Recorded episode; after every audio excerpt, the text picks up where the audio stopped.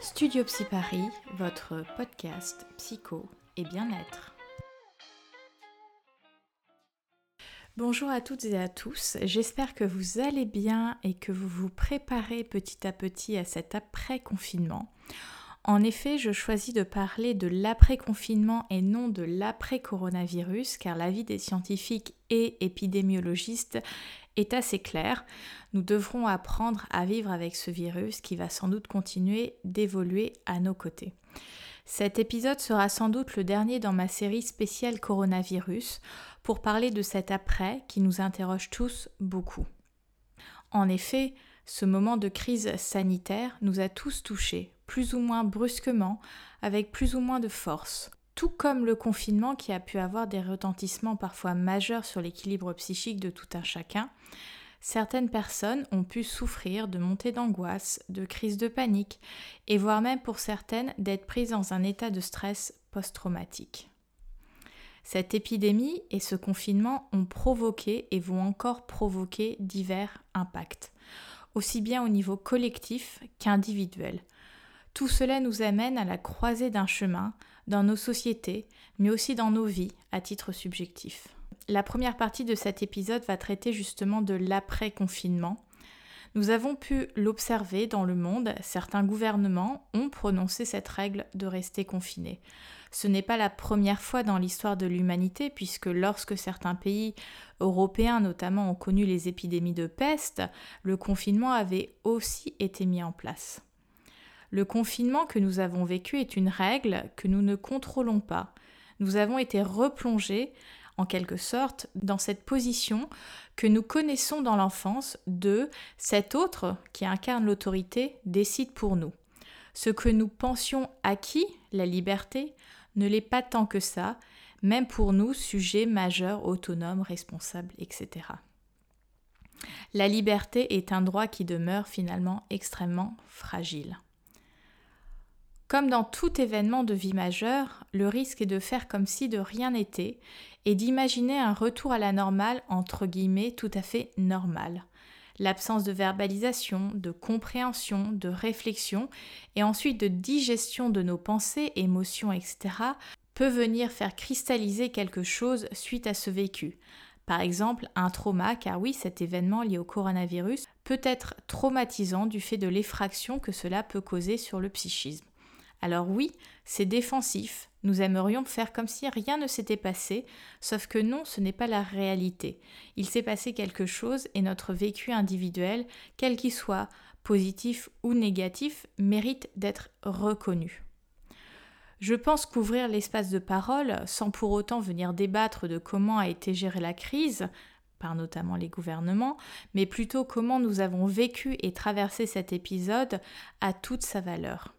Quel sens, quels mots pouvons-nous mettre sur cette expérience dont nous ne connaissons pas encore la fin? Ce récit aura évidemment deux points de vue. Le point de vue du collectif, nous en tant que société, versus le point de vue individuel, nous en tant que sujet. Parce qu'effectivement, notre grille de lecture est multiple, et par exemple, même si je sais que le confinement a été une solution entre parenthèses temporaire, pour endiguer l'épidémie et limiter la propagation du virus, on peut, se l'imaginer comme ça, cette mesure de protection m'a peut-être mis ou mise dans une sensation de dépossession de mes droits. Peut-être que j'ai été confrontée à des pensées auxquelles je ne souhaitais pas être confrontée. Peut-être que j'ai réalisé que certains endroits où j'étais dans ma vie ne me convenaient pas, ou alors au contraire, que telle et telle chose sont exactement ce dont j'ai besoin dans ma vie. Bref, élaborer sur ce chapitre de son histoire permet d'apprendre à mieux se connaître et à avancer sur son chemin de vie. Ce qui peut être source de discorde et de souffrance pour beaucoup est justement l'incohérence du discours de l'autorité qui nous gouverne.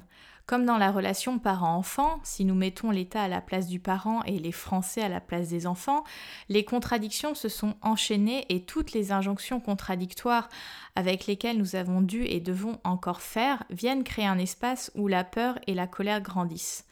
Il est donc fort probable que même si les adultes et enfants vont mettre en place des mécanismes de défense pour reprendre le cours de leur vie, des symptômes vont apparaître, diverses phobies, réactions, blocages, voire même crises, qu'elles soient professionnelles ou personnelles. Alors oui, je pense que nos sociétés auront besoin du soutien, de l'étayage que les métiers psy pourront apporter. J'ai envie d'encourager toute personne qui ressentirait le besoin de parler, d'être dans l'accueil, sans jugement, et de s'autoriser le temps d'un instant de faire appel à l'aide d'un professionnel si le besoin s'en fait sentir. Même si nous avons une force intérieure, de la résilience, etc., se préoccuper de son état psychologique fait partie de la dynamique de prendre soin de soi. Alors n'ayez pas peur d'être à l'écoute de vous-même et de vos aspirations en quête de mieux-être. La deuxième partie de ce podcast va traiter de l'après-crise. Alors je vous invite maintenant à réfléchir sur cette notion de crise. On l'a beaucoup utilisé dans les médias. Euh, je préfère à la rigueur le, mot crise à guerre hein, parce que euh, ça n'a pas exactement la même euh, symbolique. Cet événement du coronavirus implique un avant, un pendant et un après. L'avant et le pendant sont connus, nous l'avons vécu à titre individuel et collectif, mais qu'en est-il de l'après? L'après qui est encore aujourd'hui inconnu. Qu'est-ce qui va se passer? Et il y a bon nombre de spéculations auxquelles tout un chacun peut participer. La question qui circule beaucoup, tant dans les discussions en famille ou entre amis, et même sur le web, est est-ce que cet après sera différent de l'avant que nous avons connu? Il y a comme une sorte d'urgence, d'ultimatum qui est de que décidons-nous, nous collectifs des êtres humains, habitants de la planète Terre, de valoriser dans cet après? Parfois, les situations de crise peuvent amener à de la régression, et c'est ce qui inquiète notamment au niveau politique. Je lisais certaines colonnes qui mettaient en avant une politique de crise qui, dans ses objectifs, est très souvent liberticide, versus l'espoir que cette crise fasse émerger de la progression. La crise, en grec, signifie faire des choix. C'est un moment où nous devons décider du chemin que nous allons emprunter par la suite. Et c'est en ce sens où ce moment peut faire peur, voire même être redouté. Allons-nous utiliser les mêmes schémas qu'auparavant car nous les connaissons? D'une certaine manière, c'est rassurant car c'est du connu. Ou bien allons-nous plonger dans le changement, l'évolution, et donc traverser une perte de repère cette perte de repère est ce qui fait peur et peut provoquer de l'insécurité parce que nous nous retrouvons avec moins de prise, moins de contrôle dans la situation. Le différent ouvre énormément de possibilités. Faut-il encore s'autoriser à s'y aventurer et se laisser le bénéfice du doute? Ces choix, évidemment, seront à la fois au niveau du collectif, mais aussi de l'individuel. Tout se joue sur un double niveau avec cet événement que représente le coronavirus. Ensuite, il y aura tout un tas de questions sur nos rapports sociaux, affectifs, intimes, y aura-t-il de la défiance dans la relation à l'autre ou bien de l'insouciance de tout est derrière nous? D'ailleurs, beaucoup d'articles plus ou moins documentés ont pu circuler notamment sur les rencontres, le dating, etc. Alors j'en profite pour euh, en parler un petit peu dans cet épisode. En effet, avec le confinement, les applications de rencontres ont connu une augmentation d'environ 20% au niveau mondial et je crois que pour la France c'est à peu près 30%. Les utilisateurs ont aussi augmenté leur temps de conversation dans les mêmes proportions. Les ventes de sextoys ont été également boostées entre 40 et 135% selon les pays. Alors si vous voulez savoir pour la France, on est à peu près à 40% et les 135% c'est au Canada, donc c'est assez euh, inédit.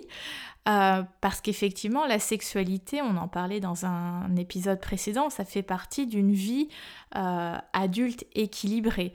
Et donc, évidemment, dans ce temps où les célibataires peuvent se retrouver davantage seuls, euh, c'est la question de comment je peux euh, combler entre guillemets ce manque.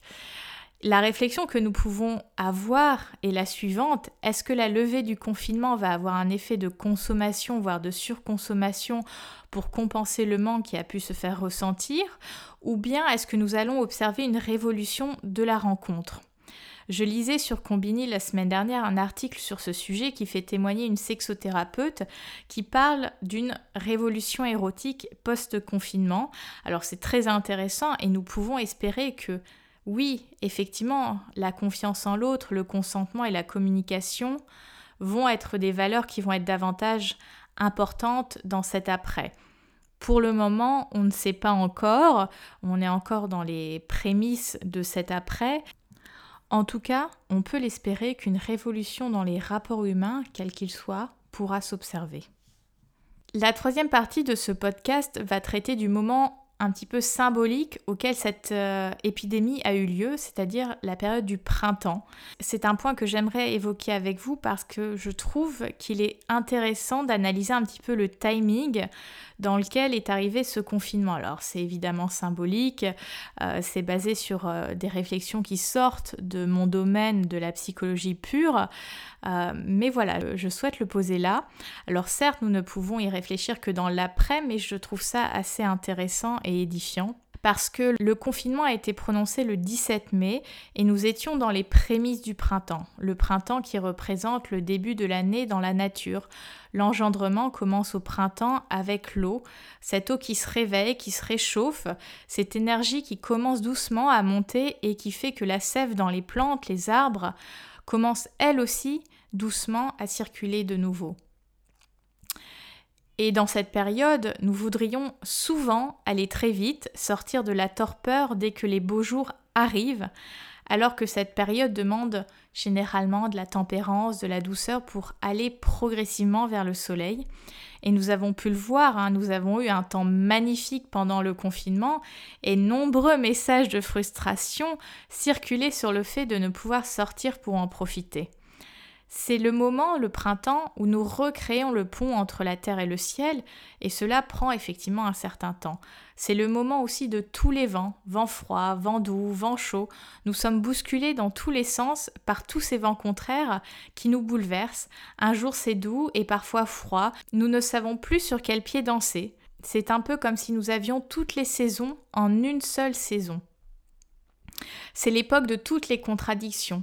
Le printemps nous en fait littéralement voir de toutes les couleurs et la nature s'imprègne de toutes ces couleurs. Nous le voyons dans les arbres, les jardins, etc. Et nous pouvons en dire de même des discours de nos dirigeants. Nous en avons vu de toutes les couleurs, tout était contradiction avec des vents contraires tout au long de ce confinement et cela va sans doute encore un peu perdurer. Le printemps est une saison difficile, y rentrer demande énormément euh, d'énergie tant sur le plan du corps que des émotions. C'est l'époque où il est le plus difficile d'être en conscience de soi-même.